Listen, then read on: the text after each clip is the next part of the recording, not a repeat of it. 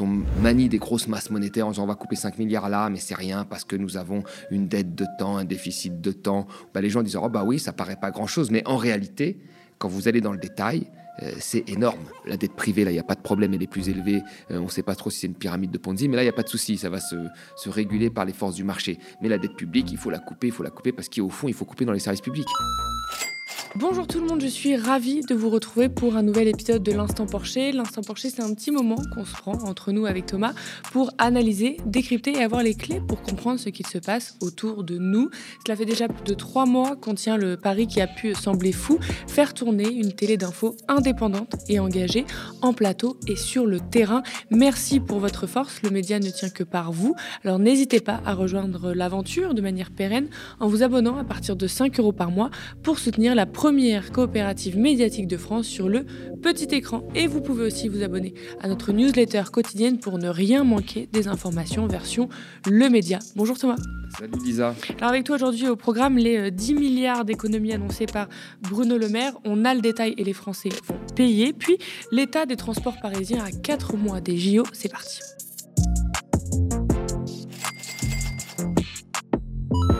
La semaine dernière, vous parlez de cette annonce de Bruno Le Maire, 10 milliards d'euros d'économies sur le budget 2024. On gagne moins, on dépense moins, donc nous dépenserons immédiatement, dans les jours qui viennent, 10 milliards d'euros en moins sur les dépenses de l'État. C'est l'État qui va faire un effort, promet Bruno Le Maire. On vous le disait la semaine dernière, sa santé l'entourloupe et ça n'a pas manqué. On avait vu juste le décret d'annulation de crédit a été publié jeudi dernier. Des milliers d'emplois sont visés par ces économies. Le collectif Nos services publics a estimé éducation 8000 postes. Le café pédagogique estime même jusqu'à 11 000, dont la moitié pour des accompagnants d'élèves en situation de handicap. La recherche 7500 et on pourrait même estimer le double. Agriculture alimentation, 1200 postes, justice, 300 postes. Bercy affirme à France Info que ces coupes n'impliqueront aucune suppression d'emplois et ciblent des réserves de dépenses de l'année passée qui n'ont pas été effectuées à suivre, mais dans tous les cas, pas d'embauche et ou d'investissement. Au-delà de la masse salariale, des missions et services publics subissent des coupes budgétaires massives, 2 milliards, soit 20% du total, pour les programmes touchant à l'écologie, au développement durable et à la mobilité. Le travail et l'emploi, c'est 1,1 milliard d'euros de raboter et la recherche et l'enseignement supérieur, c'est 904 millions d'euros. Tous les ministères participent, avait promis le ministre, mais les domaines écologie, travail et enseignement sont particulièrement touchés par ces coupes. Alternative économique montre l'écart en point de pourcentage entre le poids des principales missions de l'État dans l'effort budgétaire imposé en février 2024 et leur poids respectif dans le budget de l'État en 2023. Bruno Le Maire disait aussi que cela ne toucherait pas les collectivités locales. On voit pourtant dans ce décret des économies sur des agences de l'État ou encore des aides qui appuient fortement les collectivités locales. Donc on est bien loin des économies sur des meubles, des achats ou de l'énergie comme avançait Bruno Le Maire la semaine dernière. On est sur une atteinte même au fonctionnement des services publics. Thomas, euh, Bruno Le Maire n'a pas tout dit voire a menti hein, euh, sur TF1 ce jour-là, les Français vont subir les conséquences, ils vont payer Bien sûr qu'ils vont payer, on, le sait, on le sait depuis toujours. Vous savez, quand, il y a eu cette réforme de, de, l'ISF, euh, ça nous a fait perdre 4 milliards euh, de rentrées budgétaires, et 4 milliards, c'est l'équivalent de plusieurs dizaines de milliers de, postes de fonctionnaires. Donc on savait qu'il allait avoir un impact sur des postes de fonctionnaires. Alors, le problème, c'est qu'il y, y a deux solutions. Soit il y a des coupes très franches, a priori, ça va plutôt être des économies sur les années à venir, sur l'investissement et sur la création de postes. Et là, vous vous en rendez rendez compte souvent deux, trois ans plus tard. C'est-à-dire qu'au début, les gens se serrent la ceinture, ils arrivent à, les services publics arrivent à bricoler comme ils le font tout le temps depuis des années. C'est déjà le cas pour ceux qui sont à l'hôpital et dans l'éducation, ils le savent. Et puis après, au bout d'un moment, ça tient plus parce qu'il y a des nouveaux arrivants qui arrivent, les moyens vieillissent, il n'y a pas d'investissement, il n'y a pas de création de postes, et ça ne tient plus. Et là, c'est l'alerte générale, et vous avez ce qui s'est passé, euh, encore une fois, euh, pour les crèches, la culture et, les, investissements dans, les loisirs et le sport, dans les collectivités locales, quand François Hollande a, baissé de 10 milliards euh, les, ce qu'il donnait aux, les dotations aux collectivités locales, eh ben vous avez eu, cinq ans plus tard, des gros problèmes de recrutement sur les crèches, d'investissement dans les crèches, de garde pour un certain nombre de familles. Donc à partir du moment où vous baissez sur les frais de fonctionnement, vous avez toujours un impact, euh, soit sur le moment quand c'est des coupes fortes, soit deux, trois ans plus tard quand c'est des économies sur les années euh, à venir. Mais moi, ce que j'avais marqué dans un livre que j'avais sorti en 2018 qui s'appelait le traité d'économie hérétique, donc il y, a, plus de six ans, c'est que les coupes sur la dépense publique ne sont jamais indolores. Il y a toujours quelqu'un qui est impacté euh, au bout du compte. Et donc, quand on manie des grosses masses monétaires en disant on va couper 5 milliards là, mais c'est rien parce que nous avons une dette de temps, un déficit de temps ou des recettes de temps, bah, les gens disent oh bah oui, ça paraît pas grand-chose. Mais en réalité, quand vous allez dans le détail, euh, c'est énorme. Euh, donc il faut toujours regarder le détail, il faut toujours se dire qu'une coupe sur la dépense publique, il y a toujours quelqu'un qui finit par payer au bout. Puis les experts alertent aussi euh, sur cette, euh, cette grosse coupe sur le domaine écologie, développement durable et mobilité en disant que ça va alourdir la dette climatique. On le disait, on avait fait des épisodes dessus sur tous les experts, même très libéraux, etc., qui disaient il faut investir parce que moins on investit, plus la dette va s'alourdir et en fait coûtera plus cher dans quelques années. Donc c'est une politique court-termiste qu'on voit là, qui est dangereuse. C'est une politique court-termiste, très clairement. Là, le but, c'est d'envoyer un signal aux agences de notation euh, avant qu'elles signent, euh, avant qu'elles sortent leurs notes et, de montrer qu'on fait des efforts dans un contexte européen dont on va parler juste après, euh, où il y a un nouveau pacte budgétaire euh, assez austéritaire. C'est ça, c'est ça le seul but. Il n'y a pas de vision de long terme. Donc le but, c'est de sauver les meubles sur le court terme. Il n'y a aucune vision de, long terme. Et, je veux dire, quand on retire de l'argent à, ma prime rénove, où il y avait effectivement des améliorations à faire, mais j'arrive pas à comprendre moi euh, comment une amélioration peut se faire avec des moyens qui, diminuent. On sait très bien qu'il va y avoir des restrictions, mais les rénovations, elles doivent être surveillées. On doit surveiller les entreprises qui les font pour pas pour pas qu'il y ait d'abus. Ça, je suis d'accord. Et ça, en général, ça demande plus de moyens que moins de moyens. Mais le but, c'est de rénover euh, les habitations. Et, le rythme de rénovation, tout le monde s'accorde à dire qu'il est beaucoup trop faible. Euh, et qu'on a beau avoir fait des crédits, des subventions, euh, des crédits d'impôt, des subventions, ça n'a pas suffi. Donc, à un moment, le nerf de la guerre, c'est toujours l'argent et, le fait que les acteurs respectent un certain nombre de règles pour que ce soit bien fait, qu'il n'y ait pas d'abus, qu'il n'y pas une captation de, cette rente. Mais euh, rien des annonces de Bruno Le Maire ne nous dirige vers quelque chose où il y aurait un plan d'ampleur mettant tous les acteurs de manière alignée pour servir euh, la, transition écologique. Ces restrictions budgétaires, tu l'as dit, elles ne concernent pas du tout que la France, hein, mais c'est quelque chose qu'on voit dans toute l'Union européenne. Par exemple, en Allemagne, en novembre dernier, la Cour constitutionnelle a obligé l'État à supprimer 17 milliards d'euros de dépenses pour 2024. L'Italie aussi veut lever 20 milliards d'ici à 2026 à travers un plan de privatisation. Et après euh, quatre années exceptionnelles où le quoi qu'il en coûte de la pandémie a été suivi d'aides massives face à la crise inflationniste, l'Europe fait face au grand retour des restrictions budgétaire. C'est ce qu'on peut lire dans le journal Le Monde. Et le journal écrit L'ère du gratuit est finie. Thomas, qu'est-ce qui se passe là dans l'Union européenne? Il se passe ce qui s'est passé après la crise 2008. Et moi, ça me fait très peur parce que vous savez, euh, au moment du Covid, euh, on s'est rendu compte euh, qu'on avait fait un certain nombre d'erreurs. Et je me souviens de Macron qui a dit Je vais me réinventer, moi le premier. C'est ce qu'il ce a dit. on s'est rendu compte que, par exemple, la Commission avait appelé un certain nombre d'États un certain nombre de fois à faire des économies sur leur système de santé. Euh, et quand on est arrivé au Covid, les hôpitaux étaient tellement déjà à genoux euh, qu'ils ont dû bricoler, qu'on a dû confiner, etc. Et, d'ailleurs, souvent, euh, les, confinements, les couvre-feux étaient liés à la capacité des urgences à recevoir un certain nombre de malades. Donc, les médecins ont été mis face à une pandémie euh, alors qu'ils étaient complètement à genoux, qu'il y avait un manque de moyens, de personnel, etc. Donc là, tout le monde a dit, il faut se réinventer, il faut avoir une vision de long terme, il faut, il faut privilégier plutôt euh, des investissements dans des secteurs plutôt que des restrictions euh, idiotes. Et là, qu'est-ce qui se passe? Bah, On est à peu près, la pandémie c'était en 2020, 3-4 ans après, et eh ben, on fait le tournant austéritaire. En 2008, il y a eu cette grosse crise financière. 4 ans après, 3 ans après, pardon, en 2011, on a fait le tournant austéritaire. Donc c'est à peu près le même, le même schéma qui suit. Et, pendant cette crise, beaucoup de gens ont prévenu, nous avons prévenu ici, euh, nous l'avons dit à plusieurs reprises, qu'il fallait pas nous refaire le même coup qu'après la crise de 2008, parce que la crise de 2008 avait entraîné un fort décrochage de, la zone euro, et même y compris de la France, hein, euh, par rapport aux États-Unis, et que là, sur une situation dégradée, si on faisait la même chose, la situation serait beaucoup plus difficile euh, à encaisser pour les populations. Bruno Le Maire disait qu'il ferait pas la même chose, Macron disait qu'il ferait pas la même chose, qu'ils avaient compris, ben, résultat des courses, ils font la même chose.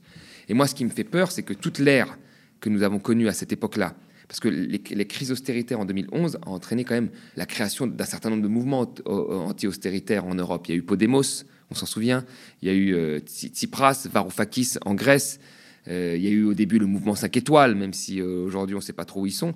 Il y a eu un certain nombre de mouvements qui sont nés comme ça, et ces mouvements ont été tous balayés, écrasés ou balayés. Et aujourd'hui, je suis pas sûr qu'il y ait le même type de mouvement qui naisse et j'ai bien peur que cette crise austéritaire profite finalement à l'extrême droite, alors mm. que l'extrême droite est assez garant de cette politique euh, dans ses programmes. Euh, donc j'ai peur, moi, que la colère citoyenne aille au mauvais endroit et que ça n'arrange en rien la situation euh, des services publics et même la situation des populations.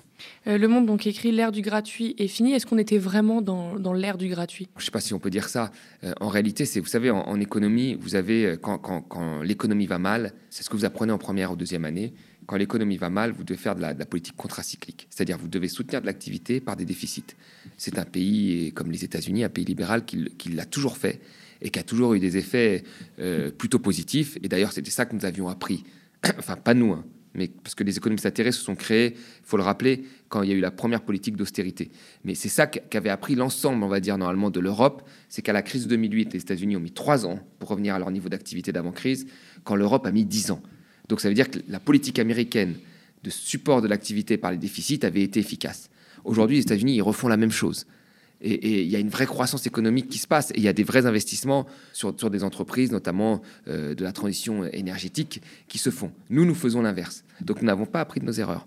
Ah, alors que pendant le Covid, nous avons fait des emprunts communs et que c'était normalement une voie qu'il fallait poursuivre, bah là, vous vous rendez compte que ce qui se réinstalle en Europe, c'est la défiance entre pays, avec l'Allemagne et les pays du Nord qui veulent réduire rapidement les déficits, et les pays du Sud, euh, finalement, qui sont contraints de faire des économies. Et vous savez, là-dedans, dans cette architecture de l'Europe, vous avez les pays du Nord euh, qui veulent faire euh, de la réduction de l'austérité budgétaire, les pays du Sud qui n'ont pas la même économie, ou une économie euh, parfois même un peu plus jeune, mais qui n'ont pas la même transition démographique, qui n'ont pas le même fonctionnement de l'économie, eux ne veulent pas faire ça. Normalement, la France est au milieu des deux.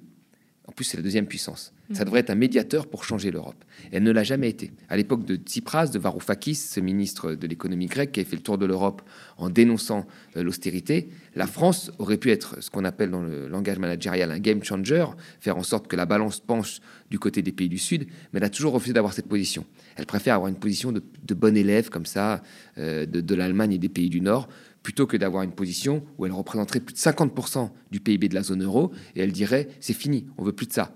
Mais elle veut pas. Elle veut pas parce que je pense que Macron, Europe ou pas Europe, il aurait la même politique. C'est un libéral et pour lui, il faut combattre tout ce qui ressemblerait au public, c'est-à-dire la dette publique, le déficit public, euh, la dette privée. Là, il n'y a pas de problème, elle est plus élevée. Euh, on ne sait pas trop si c'est une pyramide de Ponzi, mais là, il n'y a pas de souci. Ça va se, réguler par les forces du marché. Mais la dette publique, il faut la couper, il faut la couper parce qu'au fond, il faut couper dans les services publics et il faut réformer. Et ça, Europe ou pas Europe, Macron l'aurait fait. Hein, ça, c'est sûr. Justement, tu l'as dit, il y avait plusieurs orientations euh, possibles quand on sort d'une crise ou qu'on voit une crise, etc. Il y a l'investissement massif comme tu, comme tu l'as dit, aux États-Unis, donc agrandir la dette, mais avoir un retour sur investissement euh, sur le long terme. Après, on se compare pas aux États-Unis, c'est pas les mêmes systèmes, c'est pas les mêmes euh, situations, mais voilà, les États-Unis font ça, et où euh, il y a aussi l'orientation de serrer les dépenses, ne pas forcément chercher de recettes, bref, l'austérité, là tu l'as dit, hein, on voit ce qu'a ce qu'a pris comme chemin l'Europe et la France. Moi, ce que je me demande, c'est pourquoi on s'entête, enfin pas nous, mais pourquoi le, pouvoir politique, pourquoi la France, pourquoi l'Europe s'entête dans ce modèle austéritaire? Est-ce qu'il y a des intérêts privés? Euh, Qu'est-ce qui se passe en fait? Pourquoi on continue dans ce modèle alors qu'on sait que à court terme, il peut peut-être euh, arranger des gens, mais à long terme, il coûte plus que qu'il. alors déjà, vous savez, souvent pour rembourser la dette et le déficit, il y a des grands plans de privatisation qui profitent à des intérêts privés. On l'a vu en Grèce, la Grèce a vendu une grosse partie de ses aéroports qui ont été achetés parfois par, des entreprises euh, allemandes, parfois le, port, euh, euh, grec a été acheté par des entreprises chinoises. La privatisation profite toujours à des intérêts privés. C'est la première des choses. le service public est financé par l'impôt. et donc, pour une grosse partie des gens, si vous réduisez le service public, vous réduisez l'impôt. Et il y a une grosse partie des gens qui veulent moins d'impôts. Euh, notamment les, les, enfin, les, grandes entreprises en payent déjà pas beaucoup, mais notamment les, les chefs d'entreprise et, les gens les, plus riches veulent moins d'impôts. D'ailleurs, je me souviens moi qu'à l'époque des, des mémorandums qu'il y avait en Grèce, c'est-à-dire des plans d'ajustement structurel, le gouvernement de gauche, Tsipras, avait proposé d'augmenter les impôts sur les plus riches et le FMI avait refusé en disant que non, non, c'est pas la bonne technique, il faut pas faire ça, c'est un mauvais signal pour l'investissement, il faut couper dans les dépenses publiques, dans les retraites des Grecs ou dans, ou dans les, le salaire des infirmières. Euh, grec. Et, là, on est, on est sur cette logique-là. Euh, c'est horrible, mais on est, on est, dans cette, logique-là. Donc, euh, les gens ont du mal à changer de logiciel, alors que, honnêtement, l'euro, c'est quand même une monnaie importante dans le monde. C'est quand même une monnaie encore demandée dans un monde instable. Tout le monde s'accorde à dire que le, les salaires n'ont pas suffisamment augmenté ces dix dernières années. Si on prend en compte ces trois dernières années, on a eu une chute du pouvoir d'achat comme on n'a jamais eu en mmh. Europe. Mmh. Et vous accompagnez ça d'une baisse d'activité avec la hausse des taux, d'accord ce qui va entraîner un certain nombre de faillites, et vous accompagnez ça en plus d'une baisse des dotations sur les services publics. Donc vous avez une perte de revenus monétaires, vous avez une perte d'activité, donc de débouchés futurs, et vous avez une perte de services publics. Donc moi, je, me demande comment les gens vont encaisser ça. Alors, ce qui me surprend, moi, c'est qu'ils ont une, forte capacité euh, à, enchaîner, euh, à, encaisser euh, les coûts. Mais là, ça, risque d'être compliqué. Hein. Mais tant que ça tient, finalement, plus ou moins, ben, les gouvernements, ils continuent. Hein on le rappelle, hein, quand on dit euh, impôt euh, des plus riches, on parle vraiment des très très riches, des 0,1, des 1%. On ne parle pas de ceux qui gagnent 2, 3, 4 000 euros par mois. Et le gouvernement adore jouer dessus en disant oui, les plus riches, ceux qui gagnent 3 000 euros par mois, on ne veut pas leur rajouter des impôts, etc. Mais euh, c'est important de le préciser parce que le gouvernement joue énormément là-dessus à mettre les classes moyennes contre les classes plus pauvres, alors que quand on dit impôt des plus riches, on parle vraiment des très très riches qui sont finalement peu. Tout à fait. Et, mais les très très riches échappent de plus en plus à l'impôt. Donc chaque fois qu'il y a eu des hausses d'impôts, y compris sous Hollande, en fait, c'est les classes moyennes supérieures, celles que vous avez dit 3 000, un peu plus de 3 000, ou les PME, qui, elles, prennent eh, en partie les réglementations sans pouvoir les éviter, en partie les, hausses d'impôts. Et donc, euh, il est vrai que cette, cette classe sociale, maintenant, dit euh, c'est fini, quoi. Je peux plus. Elle, a l'impression que même une toute hausse d'impôts serait, pour elle. Or, en réalité, comme, tu l'as dit, euh, il y a un certain nombre de grandes compagnies, y compris françaises, qui font des, bénéfices records. Et, la France pourrait au moins ouvrir une brèche sur la taxation. On l'avait dit de ces profits qui étaient imprévus, qui profitaient notamment de la guerre. Mais c'est pas la volonté du gouvernement. La volonté, c'est d'agiter des choses, comme l'avait fait un moment euh, Monsieur Attal en disant on va récupérer l'argent dans les paradis fiscaux, etc. Et puis voilà, c'est une façon en fait de dire il y a une nouvelle actualité qui en chasse une autre. Euh, il y a des actualités où il y a des, vraiment des coupes concrètes, puis il y en a d'autres où c'est euh, un peu de l'esbrouf, on ne sait pas trop à quoi ça va mener, et puis après on passe à autre chose. Oui, il y a vraiment une courbe où euh, les impôts augmentent en proportion des salaires, et d'un seul coup, quand on arrive au très très riche, hop, la courbe tombe, et donc ça montre ce que tu viens de dire. Qu'est-ce que risquent concrètement les habitants en Europe et en France par rapport à ces politiques d'austérité? Eh ben, Ils risquent de vivre ce qu'ils ont vécu ces dix dernières années en pire, c'est-à-dire de voir les services publics disparaître, alors, je pense qu'aujourd'hui, il y a une nouvelle génération qui, arrive à l'âge de 18 ans, qui, ne se souvient plus d'avoir vu un certain nombre de services publics autour de, lui. C'est-à-dire que euh, les gendarmeries ont fermé, les sapeurs-pompiers ont fermé, les hôpitaux sont loin, euh, la police, quand vous l'appelez, elle, met un temps fou à venir. Et donc, ils ont l'impression d'être euh, sans service public. Donc, cette population-là, c'est très difficile de lui dire attention, les services publics, enfin, elle n'y croit plus. Elle n'y croit plus. Non, mais c'est mm. compliqué, elle n'y croit plus. Et là, ça va, être, ça va s'accélérer. Notre dépense publique, là, elle va quasiment pas augmenter d'ici à 2027, euh, très légèrement.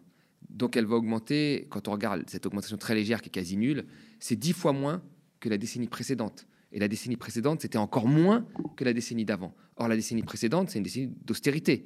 Et là, elle va augmenter dix fois moins. Donc ça risque d'être dramatique. Je pense que euh, les gens vont intégrer, ce, qui, ce que, et c'est ça qui, moi, qui, me dérange, c'est qu'une nouvelle génération va intégrer que l'économie normale, c'est l'ubérisation. Or, à la base, c'est pas l'ubérisation. C'est pas l'ubérisation.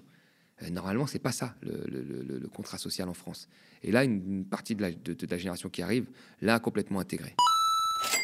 Les JO et les transports parisiens, cela devient un running gag, mais aussi un énorme enjeu politique et de sécurité à 4-5 mois des JO. We are fully prepared to host the world during the Olympic Games next summer. Cette vidéo a vite été tournée en dérision, hein, tant les franciliens subissent la dégradation du fonctionnement des transports de la région Île-de-France au quotidien. Rames bondées, malaise voyageurs, bagages oubliés, attente de plusieurs minutes avec un quai qui déborde, divers incidents. Depuis le Covid, le réseau s'est fortement délabré pendant que les tarifs, eux, augmentent. Le ras-le-bol est général. En décembre, Île-de-France Mobilité déplorait une nouvelle dégradation du service des transports inquiétante. Selon leur rapport, cinq lignes sont en dessous des 85% de ponctualité Seules quatre lignes donnent satisfaction en tout. La région explique ça par le manque de conducteurs ou leur indisponibilité, absentéisme ou maladie. Les promesses du Grand Paris et des lignes qui vont de banlieue à banlieue, tout ça prêt pour les JO, se sont aussi très vite envolées. Et aujourd'hui, difficile de croire que les transports tiendront le coup pour les millions de personnes qui attendent la capitale pour un des plus gros événements mondiaux. Les franciliens ont même pu être invités à télétravailler ou poser des congés pendant cette période.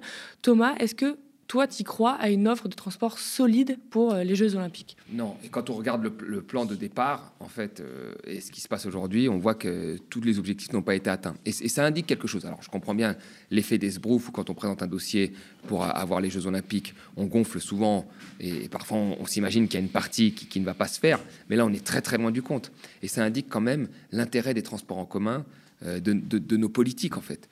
Euh, et là, on voit que les transports en commun, et nous l'avions dit ici, euh, se dégradent très fortement en région parisienne. Or, l'avantage de, déjà de Paris et après de la région parisienne, c'était vraiment le fait qu'il y avait une offre de transport en commun qui était plutôt efficace, et ce qui faisait que les, Parisiens se déplaçaient majoritairement en transport. C'est de moins en moins le cas les bus, il y a de plus en plus de retard, il manque des rames de métro partout. Et quand vous allez sur la proche banlieue, ça devient catastrophique. Ce qui fait que dès que vous vous écartez finalement euh, de Paris, les gens privilégient la voiture pour se déplacer. Et dans Paris, les gens privilégient le vélo. Euh, donc la politique d'Anne Hidalgo, elle est vraiment centrée sur le vélo, les pistes cyclables. Et donc vous avez une partie des Parisiens, eux, ils s'en foutent de ce qui se passe dans le métro, dans les transports, parce qu'ils ne prennent plus les transports. Je veux dire, mm. nous avons dénoncé ça, nous avons été critiqués. Moi, depuis à peu près un an maintenant, je fais du vélo. Il est vrai que je ne prends plus aucun transport. Tout est bien agencé, mais j'habite sur Paris. Dès que vous êtes en proche banlieue, c'est différent. Et dès que vous êtes en banlieue lointaine, c'est complètement différent. Donc, vous allez privilégier la, voiture. Donc, il y a eu un abandon complet, à mon avis, de, des politiques liées à la mobilité et au transport euh, en Ile-de-France. Et donc, les rames vieillissent, les rames ont du retard, les temps d'attente sont de plus en plus longs. Et les gens, soit ils subissent, soit dès qu'ils ont les moyens, il faut tout pour éviter les transports en commun. C'est ça la réalité. Euh, je renvoie aussi au livre de Jeanne Lingard de Paris 2024, Une ville face à la violence olympique, où la journaliste qu'on a d'ailleurs reçue euh, sur le plateau explique, raconte comment les délais de travaux étaient intenables et les budgets publics colossaux pour accompagner euh, l'événement. Thomas, c'est vrai qu'il n'y a pas que les transports dans le sujet des JO. Pour toi, est-ce que cette organisation, elle est responsable? Non, mais je pense que quand on fait un dossier, encore une fois, on veut toujours montrer un objectif et souvent, à, l'approche de l'objectif, on dit toujours que ce ne sera pas possible, ce ne sera pas réalisé. Mais malgré tout, ça indique un certain nombre de, de, failles, notamment sur les. On voulait faire des JO qui soient le plus écologique possible, avec des transports efficients. On avait dit que les transports allaient être gratuits pendant la période des JO. Mm. Là, alors là, maintenant, les prix vont augmenter. Le prix du, transport va augmenter. Ce qui est quand même euh, hallucinant. Entre gratuit et augmenté, il y a une différence. Parce qu'on se rend compte qu'on ne peut pas se passer de la, de la billetterie. Donc, ça, c'est un objectif qui montre que voilà, les calculs. s'ils avaient été bons au départ, les investissements n'ont pas suivi. Alors on peut dire qu'il y a eu le Covid, etc. Mais aujourd'hui, quelqu'un qui prend les transports en région parisienne, et même sur Paris, qui était un îlot très protégé, il voit une nette dégradation, et y compris dans Paris, il fait tout pour éviter de plus en plus les transports en commun. Et ça, c'est problématique. Je pense que si les élus de la mairie de Paris prenaient plus les transports, ils verraient tout de suite qu'il y, y, a un problème. Tout le monde ne peut pas se déplacer en vélo tout le monde ne veut pas se déplacer en vélo. Il y a des personnes de 60, 70 ans qui veulent pas faire du vélo et on les comprend. Il y a même des personnes de 50 ans qui veulent pas faire du vélo. Donc oui, la nouvelle génération va se déplacer en vélo et je trouve que c'est une bonne nouvelle. Mais ça ne peut pas être qu'une ville pour des jeunes qui puissent se déplacer en vélo d'un arrondissement à un autre. Il faut qu'il y ait des transports en commun. Sinon, c'est la voiture qui gagne. Et si en, plus vous mettez des contraintes à la voiture, ce qui encore une fois une, une bonne chose écologique, il faut qu'il y ait un substitut. On ne peut pas laisser aux seules personnes la capacité d'adaptation parce que là, ça crée des tensions. Et pour toi, elle est due à quoi cette dégradation? Parce que euh, la région, la RATP, les élus disent oui, c'est parce qu'on manque de conducteurs ou alors qu'ils sont trop malades ou des choses comme ça. Est-ce que c'est vraiment la raison ou... Non, mais il y, a eu plein de raisons. Moi, je pense que la, première raison, c'est que bah, vous avez vu, euh, la RATP veut faire des économies. Euh, c'est toujours la même chose. Voilà. veut, lutter contre des statuts qui sont, bah, ou à la SNCF même, pour, pour les RER, des statuts qui ne sont pas appropriés, on va faire des économies, etc. Donc ça rend les carrières de moins en moins attractives. Ça, c'est la première des choses. La deuxième, c'est euh, euh, les financements, y compris publics, parce que tout le monde se renvoie la balle entre la mairie et la région, mais quoi qu'il en soit, il y a un problème de, financement. Et puis après, il y a l'intérêt qu'on y porte. Est-ce qu'on le met en haut de la liste ou en bas de la liste? Et cet intérêt-là, il dépend normalement, euh, enfin, moi je pense qu'il dépend de, votre dépendance.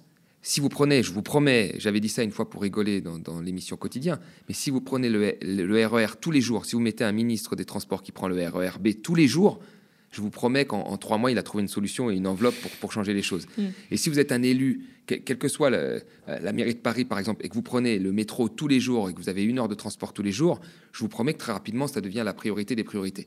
Donc c'est ça aussi, c'est que on s'est dit non, ça va aller, et il a fallu attendre des temps d'attente, par exemple, de bus de, 25 minutes parfois, ou des temps d'attente de 10-15 minutes de métro, euh, ou des rames qui sont bondées avec des gros problèmes parfois de, sécurité, hein, pour, notamment les pour les... sont bondés. Exactement, euh, pour qu'on dise, ah, il y a peut-être un problème.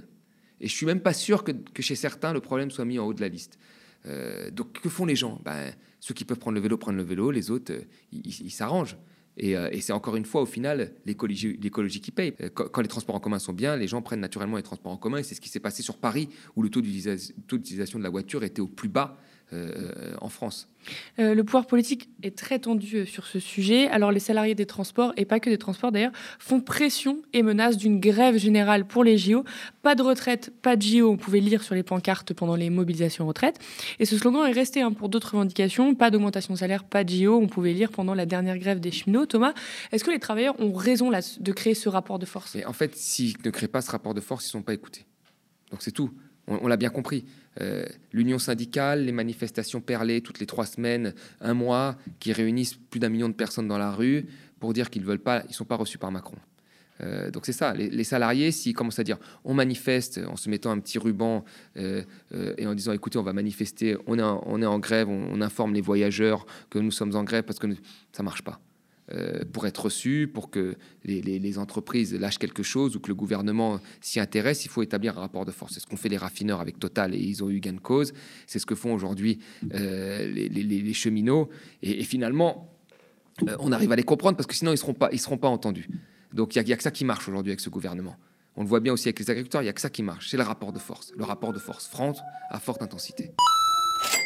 Et merci à vous, chez vous, d'avoir suivi euh, cet épisode de l'Instant Porcher. Cela fait déjà trois mois qu'on tient le pari qui a pu euh, sembler fou, faire tourner une télé d'infos indépendante et engagée en plateau et sur le terrain. Merci pour votre force, le média ne tient que par vous. N'hésitez pas à rejoindre l'aventure de manière pérenne en vous abonnant à partir de 5 euros par mois pour soutenir la première coopérative médiatique de France sur le petit écran. Vous pouvez aussi vous abonner à notre newsletter quotidienne pour ne rien manquer des informations version Le Média. Nous sommes ravis de décrypter l'actualité avec Thomas chaque semaine. Merci euh, pour tous vos pouces en l'air et commentaires qu'on lit sous la vidéo YouTube. Spectateurs, abonnés, donatrices et sociaux, je vous dis à la semaine prochaine.